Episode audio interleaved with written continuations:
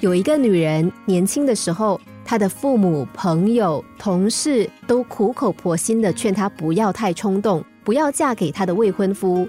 可是她说，喜帖都已经印了，也都发出去了，不结婚的话怎么交代呢？面子要往哪里挂？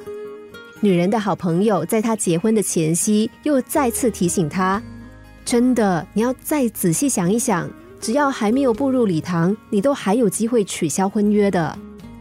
看在第三者的眼里，这个婚如果结下去，铁定是不好的。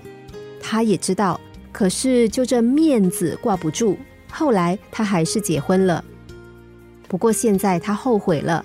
先生婚后好赌又抽烟，游手好闲，他很痛苦，很想离婚。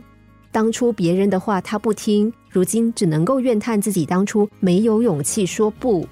只要当初有勇气说不。就不会有今天的痛苦。事业要成功，婚姻要美满，家庭要和乐，真的不容易。尤其是婚姻，在下赌注结婚之前，一定要睁大眼睛，才不会看走眼。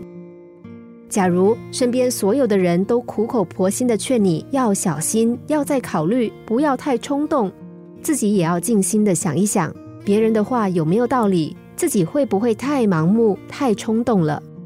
假如听从别人的规劝，让自己的思维归零再出发，可能思虑会更加的周全，人生会更美好。婚姻会让人快速老化，但在我们变老之前，也要让我们的生命变好。假如人只变老不变好，那是多么可惜呀！心灵小故事。星期一至五下午两点四十分首播，晚上十一点四十分重播。重温 Podcast，上网 U F M 一零零三 t S G。